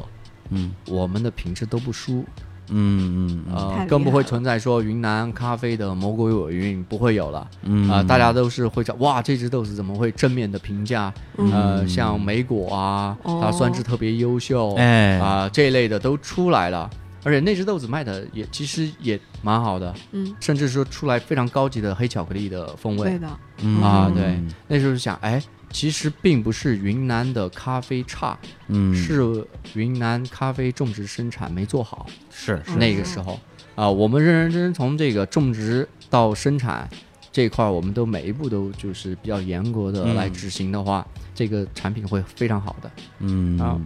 接下来再下一年就进入了另外一个阶段了。嗯嗯啊、当时我在想，哎，那很多人就说呢，你这个咖啡好，会不会就是你们种的这个小区域好？哦，啊，这儿的导致对对土对壤好对土壤好，导致嗯你的咖啡好。我也比较轴，我说那我就把这个我们在这儿用的方式方法给它推广、嗯规模化。我推广到一个七百多亩的这个种植地块儿，我去试验。那那七百多亩是你我不懂啊，买的、租的还是怎么着的？就直接就是跟农民进行合作，呃，合作跟啊他们签那个租赁协议啊，啊，然后这么说，然后你们跟着我来，反正这个地我给你们签租赁协议，我全部负责。啊嗯啊、这么你们来按照我们的要求来折腾，嗯就是因为不然的话你去跟他说你给我砍一半产量，谁不理你？啊，对对啊对，，对对对，所以当时我们就跟他们说商量了很多，是产季之前、采收之前，先把百分之三十的呃那个货款给你们打了，吃嗯个定心丸，生产完了之后就把尾款给你结了对对啊、对。这样的话，哎，他们说，哎，可以啊，这样，而且这个东西本身，我觉得也需要得到他们的一个深度的信赖，否则的话，比如说你第一年这么干，让他们减产啊，把这些树全都弄得相对密度变小，第二年你不合作了，对他们就亏了嘛。对对对对，因为它是周期比较长的，嗯所以我们一签都是十年啊、哦，嗯哇签十年的一个协议。这样的话，他们就、呃能够踏踏实实稳下来跟着你去嗯做。嗯，呃，然后第二年的话，那这一年就开始规模运用了，啊、出了我们比较受欢迎的一个产品，嗯，嗯叫秘方。秘方，哦米饭对对对，对，你看一听就是北京人起的吧？你又是你啊？哎， 对对，对不是，这不是指的它这反正这个哎一豆样腐豆叫腐米对饭对对，就是一个新的地块的一个新的处理法的一款豆子。哦，嗯就是它每年种出来这个豆子是说它这个品种有变化，还是处理法有变化？品种一般很难变，因为你啊要重新种树嘛。对哦，对但对对是处对理对，法和你的树枝啊，还有地块儿这些会变化。当时我们就在思考一个问题啊，嗯嗯就是，哎，我们这个豆子该怎么去做才更符合这个精品咖啡的关于地域之味？嗯地域之味呃，对，呃，它能够反映一个微环境的特殊的一个风味和口感。嗯当时我们就通过这个化学式分析，嗯发现专业了，发现这个咖啡的处理过程是一个发酵过程。嗯发酵过程的话，大概是两个方向，一个是有氧，另外一个是无氧。然后我们通过化学式推导呢，有氧气参与的情况下呢，它的糖类物质最终会转化为二氧化碳和水，被嗯分解，对分解和排空掉了。嗯无氧的部分呢，它会往这个乳酸啊和酒精类的物质往这些方向去留存下来。哦呃，这么说呢，就是如果是氧气参与了，就我们辛辛苦苦富余的什么糖分，百分之二十以上的糖分就变成二氧化碳和水。嗯对没啊了，对对对好所以可呢，惜在这个嗯处理法上呢，我们就想，哎，怎么样用一个把氧气这个给排开，嗯呃，尽量的让氧气不接触到我的生产过程。哎所以最后出来一测，哎哎，这个挺让人亮眼的，而且是那一年是批量化的生产。啊、嗯就是我们一个批次做了十吨的这个哇生豆，非常多了。嗯然后呢，他就发现，哎，我们是规模化的实现了这个品质的提升。这就是那个秘方是吧？对对对对对对，嗯，然它后这个是怎么实现无氧的一个环境的呀这个的话就我们就是土办法了。啊云南是个发酵大省，我们会嗯腌腌菜，啊嗯腌腌菜的话就是用那个密闭的布给盖上，嗯或者是扎口啊，嗯或者是有腌菜的罐子的沿儿是那种可以嗯加水的、嗯哦啊水封，封上，啊，封上去就行了。嗯然后啊腌咸菜， 对对明白对明白对对，然后我们就在那儿绞尽脑汁在想，怎么样用最简单的方法、最容易获取的这个材料嗯来实现这个跟氧气隔绝科学啊、最后就想定了这个水封的办法。哦啊。对，然后那你这种处理法的话，是要先去皮还是直接就这样去处理？啊，这个处理法是啊先去皮的，先去皮的啊，对哎，哎呀，你看，你看这 这这提问对对对，这一看就实际看过，酱过，对， 见对过，是吃过酱过，对正经我吃过，真正吃过见过啊。那等于说这一年你就创造出这个秘方，对对然后呢对，对这回是多少吨？呃，这一年一共是好几十吨，好几十吨，对对对哎，对这是他买不起了吧？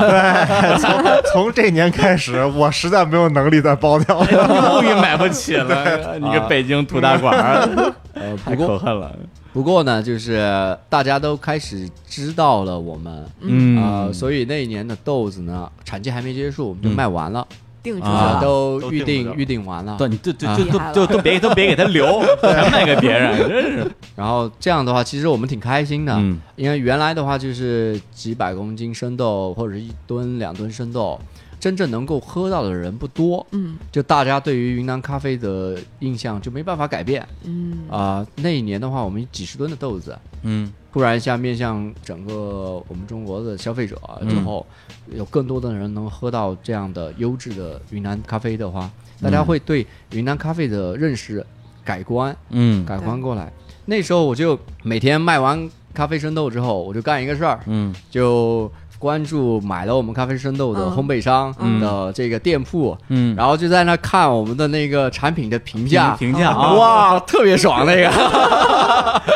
呀儿嘚瑟。后面还有一次就是澳洲的朋友突然加我微信，嗯啊，说你是不是小陈同学？嗯啊，我们是澳洲的什么什么咖啡师，然后我们拿到你的豆子，感觉特别好，嗯然后我通呃就这么一个简介嘛，然后通过了之后就发现，哎，那一年开始他们就开始关注云南的豆子，嗯哦，在国内的朋友给他们带这个海云南淘咖啡海淘海是吧淘过去，海海淘买小哦陈咖对帅啡，气了对对对对对，然后过去到第二年，这澳洲的咖啡师呢就把我们的咖啡生豆直接让这边的朋友带咖啡生豆过去，嗯嗯，用澳洲的烘焙师去烘烘焙，啊哎、参加了澳洲的一个呃比赛咖啡比赛啊他们一个冷萃咖啡比赛。啊，然后获奖了，哇，因为在厉害了澳洲的咖啡比赛是一个相对客观的一个比赛，嗯因为它不带有这个民族感情嘛，啊嗯而去到了异域都是跟其他人一块儿 PK 的，对对，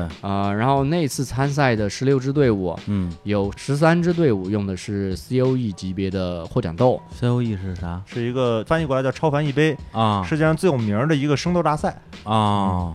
对明。白嗯对，呃，有十三支队伍是用的那个级别的豆子，嗯嗯然后我们的豆子呢就获得了一个最佳生豆奖。哦，哎呀，对，哇，呃真，是对，它一力共压种豆啊，嗯哎走向世界也了，啊，对，它是这样。让我们高兴的是呢，最佳生豆奖有两支，另外一支是一支获奖的 COE 的龟夏，哇塞，龟下顶级豆啊了，可贵了，就是吗？对，对剩下一只可贵了，哎和呦它特七别个贵那只，对对嗯然后那个时候就赶快跟他们联系，说具体的情况啊。嗯然后他们就说：“哎，我们这只豆子、呃、特别有特点嗯啊，然后呢、嗯又是一个云南，他们说澳洲之前都不知道云南是嗯哪儿，哎，怎么还会有这么一个产区产咖啡？嗯嗯，然后说是中国的，所有人都吃了一惊。澳洲的咖啡消费者说嗯哎，中国居然还叫种咖 啡，对对，呀，改变了他们的认知。对对啊是对，对，哎，那我有两个问题，就是说，你这咖啡因为你的成本那么高，对，本身种的密度又小，然后又要砍一半儿，这个砍一半儿，那个砍一半儿，还要给工人更多的钱，那你的价格跟那些其他的，比如说云南的咖农的价格肯定是不一样的吧？对不一样。啊，呃，其实这个的话就是更多的努力，更好的品质，得到嗯更高的价格。对，整体算下来，你应该比他们更赚钱才合理，对吧？对对对，一定是嗯更挣钱的。包括就是我们的咖啡农，呃，我们的咖啡采摘工都会比其他的人要更挣钱。嗯呃，这其实是这个我们所说的桶豆，嗯呃，就是没有质量控制的这样的嗯生产的这样的咖啡生豆，它是受一个期货价格的影响。嗯，嗯呃，由于我们国内的土地、人工成本的增加，我们的咖啡生豆生产出来成本、呃、会比那个咖啡期货价格要高，嗯，就是说咖农不仅不挣钱，还赔赔钱。啊，嗯对对对，像去年就非常明显，一嗯七一七到一八这个产季，就是我们同一个区域其他的咖农，应该百分之九十以上是亏钱的哦，啊、哦，对，因为那年的话例子特别极端，当时生产大概采摘工加电费这块儿，一公斤是大概十块钱左右的、哦这么生产成本啊，嗯其他的还不算的，什么都嗯嗯不算，你种植啊什么不算，嗯但是最终的成交价格是七块钱左右，啊，就哦每公斤就折了三块钱啊、哎呀，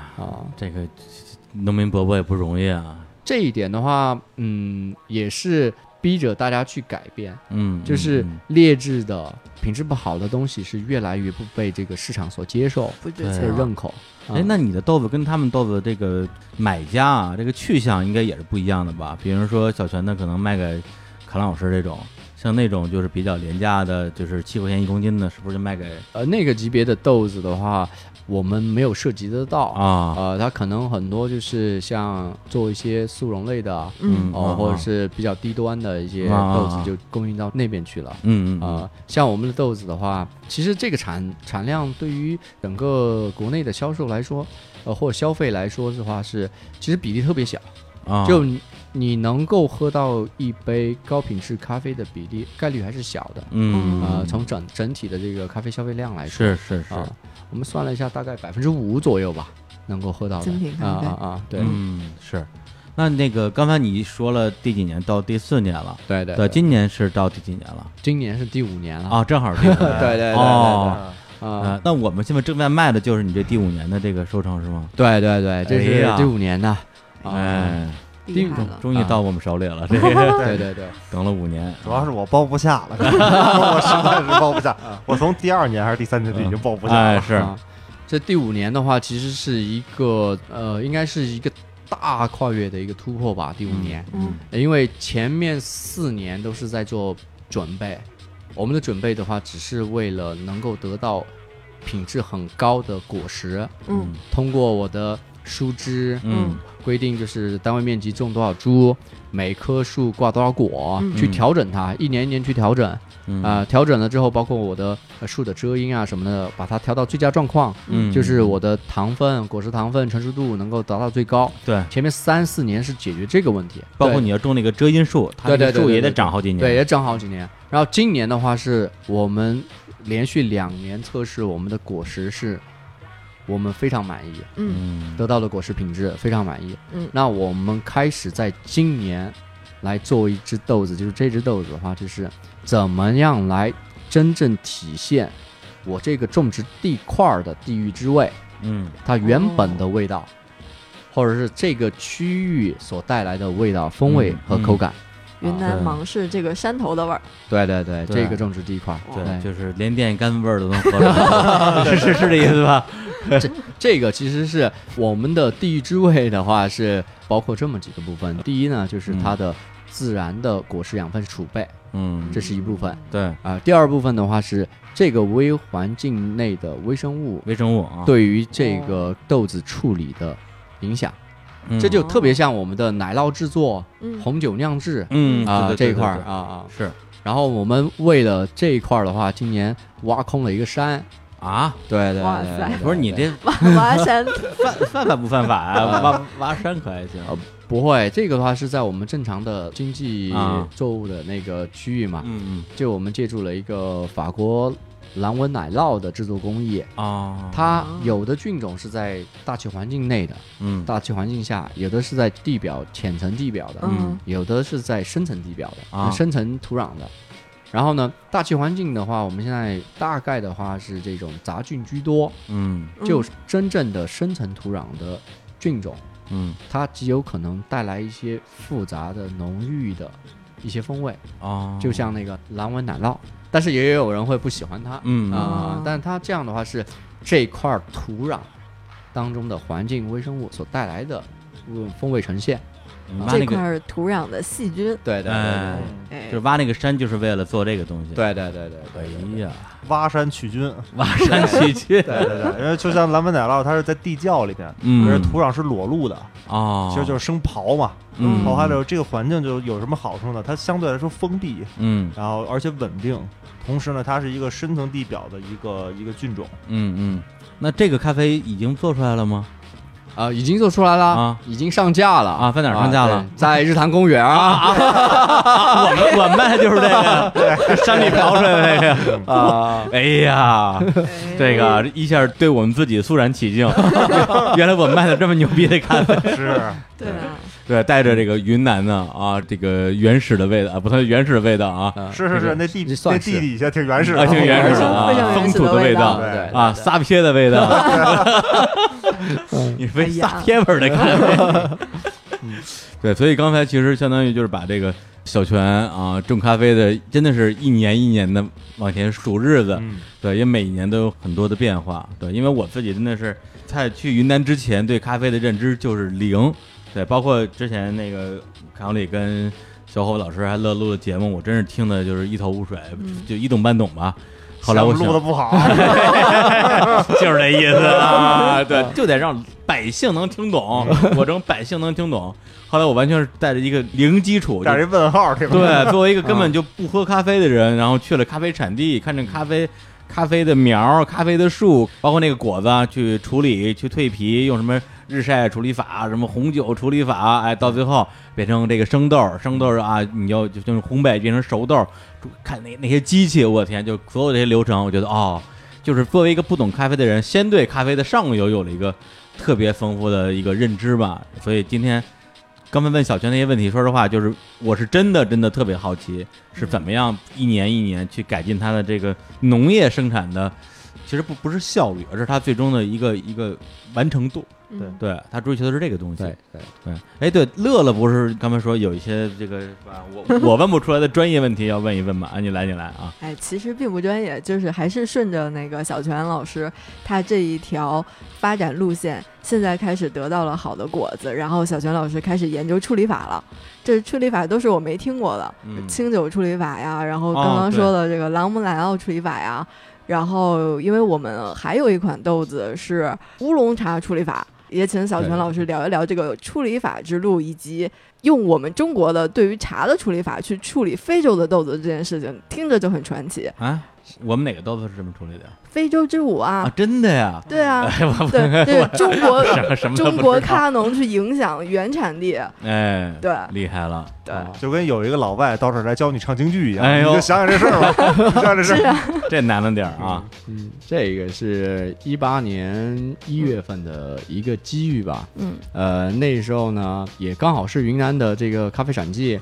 那天老坎就问我，哎，咱们对于非洲的豆子有没有什么想法？我在想嗯，哎、埃塞俄比亚属于咖啡的原产地，嗯，它的果实质量首先是非常高的。嗯呃，那如果用我们的一些发酵的一些创意或者是想法，嗯去使用埃塞俄比亚的果实来制作，这样应该是会得到一些让我们惊艳的一些效果。嗯嗯啊、当时我就说，那有机会咱们就去一下，嗯，然后就开始定了。呃、那时候 也是嗯啊说定机票就定机票，我们俩才说这个事儿，然后就开始联系。啊不到一周吧，啊我就来北京坐飞机去埃塞了。啊，就就你们俩是吗？效率没有，就他一人儿。啊，一个人去的啊啊，啊 对对对。去那儿之后去吓唬人家那个， 对，哎然后现在才才有了那个开车吓唬我们非洲朋友的，你知道那个别人去那边还带保镖，我说反正没事，这枪什么你也熟，啊对，说自个儿保护自己就完了还。真是啊，十年老兵，哇塞对呀、对呀、 而且就一周是什么概念呢？就是快速做签证，而且来不及打所有预防针，反正说飞就飞。哦，啊对对对对对，嗯我说那你回来说你要是传染病怎么办？他说硬扛 呗。我天，军人真是这军人啊，这 呃，还好去到那边了之后就发现，说是埃塞俄比亚啊那一块儿的话，确实是当地的农民对于这个咖啡的种植生产啊、嗯特别有经验，嗯上千年的一个经验，他们在整个的处理过程呢都已经很规范了。嗯，就比如说，他们每天上班之前必须要用清水去洗手，避免自己带的这个细菌不干净的东西去嗯污染到这嗯个嗯咖啡。每天都不停的在晒床上去翻晒，挑选不合格的产品，嗯嗯呃，那个咖啡果把它挑出来，嗯嗯这些都是非常非常棒的一些经验，或者是传承上千年的一些、哦呃规范嘛。然后去那儿了之后，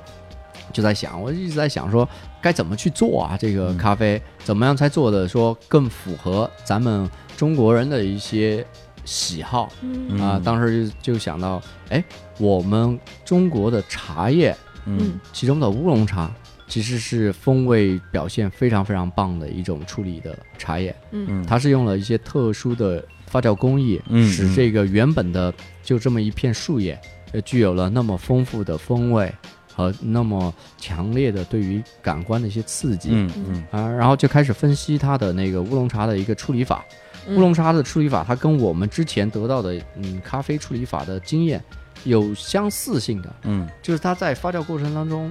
会要通过挤压排气的方法，让它进入一个厌氧的发酵环境。嗯，然后就把这个东西带到非洲去了。哎，呃，之前也跟很多这个咖啡业的同行儿或者前辈就请教说，去埃塞那边去处理咖啡该怎么做啊？嗯呃，得到的回馈就是埃塞那边的以这个咖啡为傲，嗯，呃，嗯他们以自己是一个咖啡的国度嗯为骄傲，对对，呃，然后有上千年的一个生种植生产历史，嗯呃，基本不可能去接受外界对于咖啡处理法的一些干预，对对对特别是中国，全球很多地方嗯都不知道中国种咖啡种，对，呃，然后跑过去怎么教他们这个，怎么说服他们嗯用我们的处理法来做这个豆子嘛。嗯，然后当时就呃想了很多招，去到那儿首先就就是让他们成为这个自己人吧，哎哎、交就朋友友对交朋 友，盘 道对对对，就先盘一盘。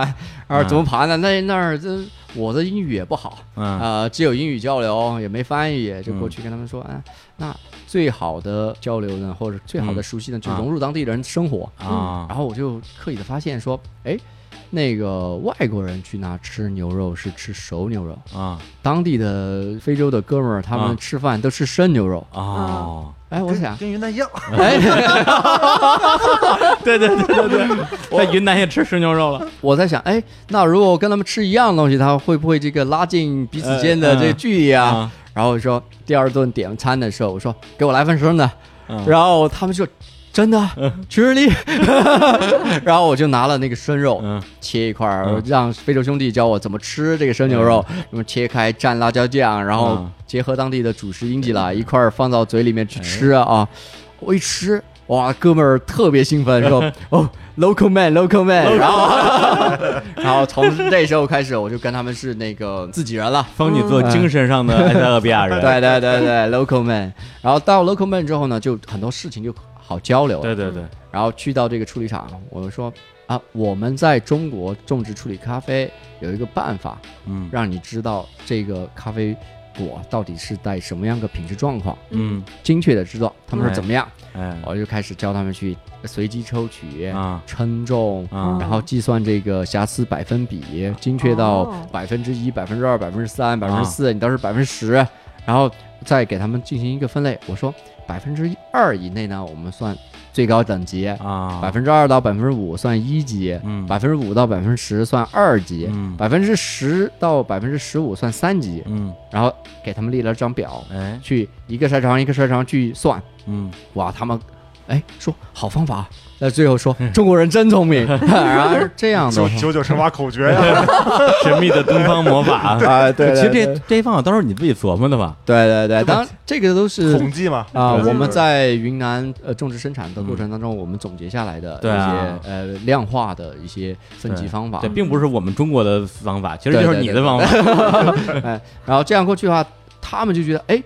你这个人你懂？你懂咖啡，你嗯你正儿八经是懂咖啡，嗯，他相信我。对对，对然后后面我就跟他们说，那我们接下来还有更好的 方法，一个在中国我嗯们会用神奇的办法把树叶变得非常有风味。哎，然后呃，我还跟他们说，之后别人问你这个咖啡是怎么做出来的，嗯你要跟他们说，嗯有一种神奇的方法叫乌龙啊，啊。然后这只嗯呃东处理方法树叶，对对对对对对对 啊，然后。我们就其实截取了乌龙茶生产工艺当中的一个包揉工艺，嗯，因为去之前我跟当地在对接，就是说也知道非洲那边如果想获取比较多的一些机器设备的帮助是不可能的。嗯，然后我当时就想，那给我一块水泥地，嗯给我块水泥地就行。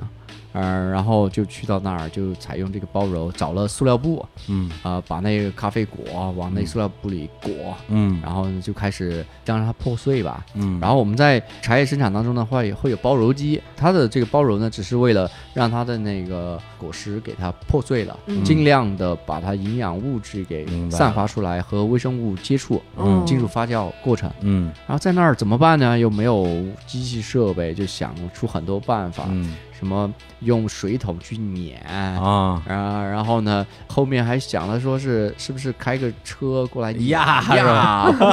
呃，后面好像都不对。然后我们前前后后一周时间要处理三十多吨的那个哇塞果子，啊嗯太多了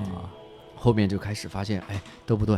就靠人砸、人踩、人踩、人砸，然后呢啊 打滚。儿呃嘛，对对对，在那儿跳，呃，给他们拿一个音箱，给他们放音乐，在那儿然跳后舞，他 们就在跳舞对对对对 在那踩。但是这个的话，咱们还得保持这个神秘的中国技术嘛，对对就是他们还挺有经验的，嗯说什么时候算是这个东西采了合格了。对，主要是累的，主要放完这张专辑就够了。然后当时就说啊，还是把你打开，你拿出来看破碎率是多少。嗯当时跟他们要求啊破碎率在百分之八十五以上哇就算合格啊，嗯这样他们说哇，中国人真是什么都是明确的数据啊，哎啊这样来弄。然后就这前前后后一周的时间，从早上一直砸到晚上。啊嗯他们就专业组对也特别开心，就在对旁边就铺了地铺啊给他们，累了就睡那儿，对给他们加餐，呃，嗯什么找一些这 dance music，对对对创对对对对对对对对蹦迪，对对蹦迪处理法，还 是对对对，不是等于说他这个叫乌龙茶处理法，用对处理乌龙茶的方法，包揉工艺，哎，包揉工艺来处理这个咖啡豆它。包对对揉对是对让那个叶片的叶缘和就是叶壁要有破碎，然后让它的营养物质汁液能够出来接触微生物。嗯然后对同样的这个方式是希望让咖啡果里面的营养物质能够破碎，然后嗯出来接受微生物。嗯，这是就直接就是刚摘下来咖啡果儿对这一对对步是吧？对然后呢这一步做完之后，然后才是去皮、呃这一就步直接做就完晒之后干燥，干啊燥干之燥后啊干燥啊，再皮就再掉去了脱皮脱壳，脱皮脱壳。啊对哦对对对，明白了。对，That's right。对，我先问你说这东西，我脑袋都有画面，那些脱皮机、再脱脱过脱壳机长什么样我都我都认咔嚓识。咔嚓弄完之后就一堆对对果对酱，就对对对往上对对晒。李叔当天啊在脱皮机的那个声音中剪节目， 对，不是我，我去那儿就是这个咖啡没少喝，然后这个长在树上的咖啡果儿嗯吃了好多，还有这刚烤出来的、烘焙出来的这个刚咖换啡的豆豆儿儿啊哇，就当花生米吃， 这倍儿香！我天，哎呀，真是行。然后呢，哎呀，这个今天跟这个赵泉老师也是聊的挺好啊，因为呃，在云南的时候呢，其实对他也挺有兴趣的，但是一个呢是觉得未来可能有机会还要一起录节目，我这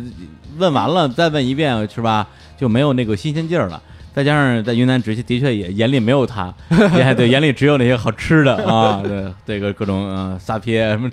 对，所以呢，今天也是特别开心，啊也是在北京我们的录音室里边，主，场哎，主场聊到这个事儿，而且刚刚在云南芒市是吧，晒着大太阳，在这个崇山峻岭之中嗯吃的好吃的，然后马上要到了北京，感觉其实还挺梦幻的。然落后差呢，很大。哎，落 落差是挺大的，呃，然后呢，就是我们这次的这个咖啡啊，就这个补妆咖啡，现在呢也是在火热销售之中。对，这个之前，其实，在决定做咖啡的时候，至少我啊对这个事情其实是非常非常的一知半解的，也不知道我们要卖的这个东西，它到底是个什么东西。那个时候，对于什么，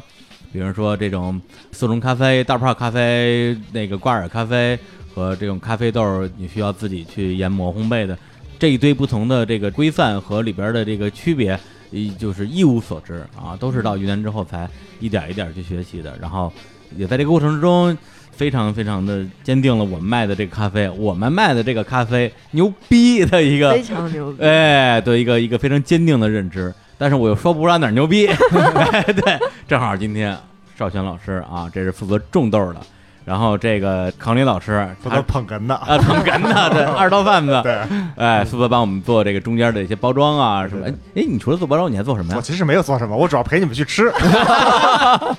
哎，吃的好，吃对嗯的对对太棒了。哎，那我们那个今天这期广告节目，我相信大家这个也会听得非常过瘾，因为很少有人有机会去接触到像邵传这样，真的是在做这个农农作物的种植，还能把这个事情能够说的这么清楚，而嗯且花了五年时间啊，以年为单位，一年一年的去钻研、去琢磨。然后为了在咖啡这个领域这个一雪啊，这个云南咖啡不行这样的一个刻板印象，然后做出自己的努力，而且之前跟那个欧哥也聊过，就是说现在很多的，就是做咖啡的，就是你们你们算是这个面对客户端的，对对，对，就是卖这种咖啡的成品的吧，我也嗯不知道你 们那儿叫什么我们，烘焙商嘛，啊，烘焙商啊，对，烘焙商，然后其实都把他们这些这个咖农，呃，隐藏在你们的身后，对说这东西就是牛逼，就是我牛逼。对，那些真正种咖啡的人实际上是隐形的，嗯但是那个康里就一直觉得说，应该让真正用心做事情、认真种咖啡的人，让他们能够建立自己的品牌，能够被大家所知道，甚至最后他们成为这个行业的一些主导者。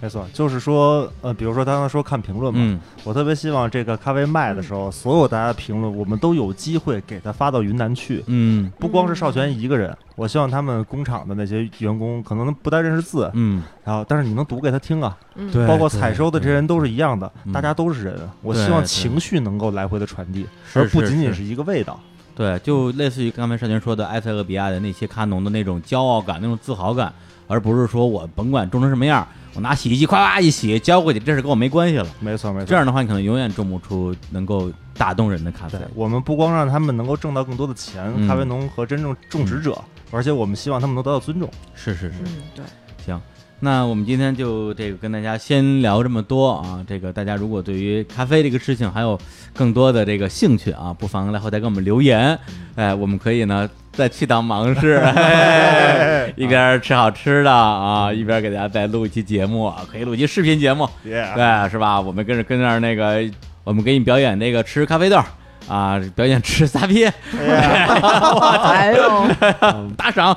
哎，行，那最后再说一下我们这购买方式。这个购买方式就是大家来关注日坛公园的微信公众账号“日坛公园”，回复“咖啡”两个字获取购买链接，或者呢关注我们的新浪微博账号啊，也叫日坛公园，看我们的置顶微博里面就有销售的链接。好，那再次感谢这个邵全啊，这个、啊谢谢大家啊对，一个云南人啊，不远万里来到北京啊， 呃，来给大家讲讲就他种咖啡的故事。呃，感谢这个欧哥啊，这个真的是通不过远他万里前来啊捧 哏，不是不远万里跑到了云南去买他那几百公斤豆子，嗯对对，从而影响了少泉，然后让少泉变成了今天的小泉咖啡，小泉同学缘分诞生了，牛逼！嗯哎，行，那最后再带来一首歌，因为刚才也提到了这个、啊、云南啊，这个那个的，也放了一些云南相关的歌。最后呢，也带来一首许巍，许巍的呃两千年左右这张专辑《那一年》里边有首歌叫这个呃《温暖》，什么什么房间相片让我想起了大理啊，哎什么对，什么蓝 这么色。远呢？啊，蓝色的洱海，有因点为远因为我当时就是从芒市坐大巴去的大理啊，对对 对，嗯哎，这就连起来了吗？对，苍山洱海，然后到了云南，真的是不光是芒市了，就大理也给我留下了特别美好的印象。而且我掐指一算，离我上次去大理整整十二年，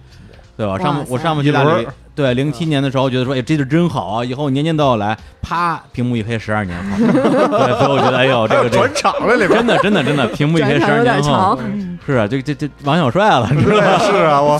挺要命的，所以说啊，这个云南还是要多去啊，这嗯个咖啡还是要多喝。呃，这个咖啡这个从哪儿买呢？哎，日坛公园儿啊，哎补妆咖啡啊。哎呀，这个广告有点硬。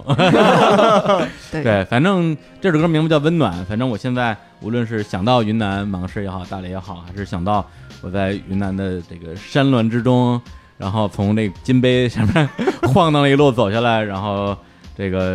呃有时候是乐乐，有时候是小泉，有时候是欧哥啊，一杯刚刚冲好的这个手冲咖啡端上来，喝的嘴里啊，喝到肚子里，温暖。哎，那么就用这种这首《温暖》来结束这期的节目，跟大家说再见，拜拜，拜拜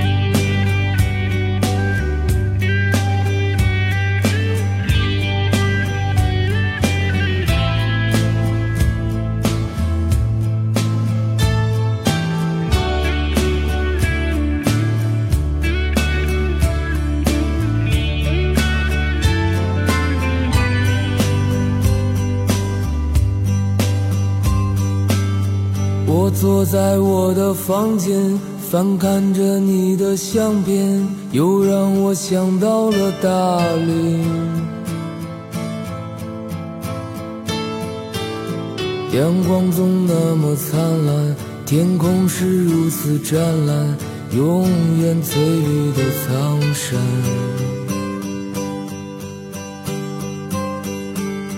我爱蓝色的洱海，散落着点点白帆，心随风缓慢地跳动。在金色夕阳下面，绿色的仙草丛里，你的笑容多温暖。我爱丽江夜晚熊熊的篝火，我们歌唱跳舞，快乐简单。我爱蓝色夜晚满天的星光，天使掠过头顶，飞向远方。在我怀里，你轻声低语，在耳边。那一些温暖在我心间，伴随我想你的今天。你让我长久沉重的心，感到从没有的轻盈。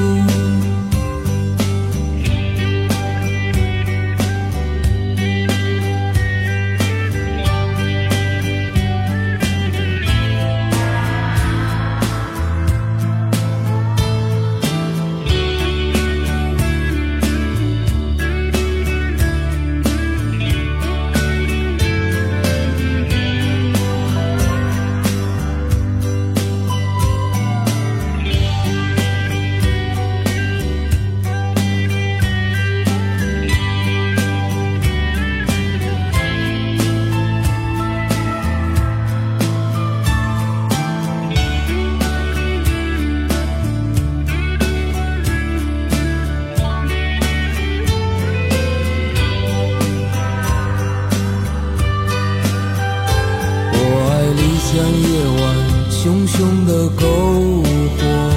我们歌唱跳舞，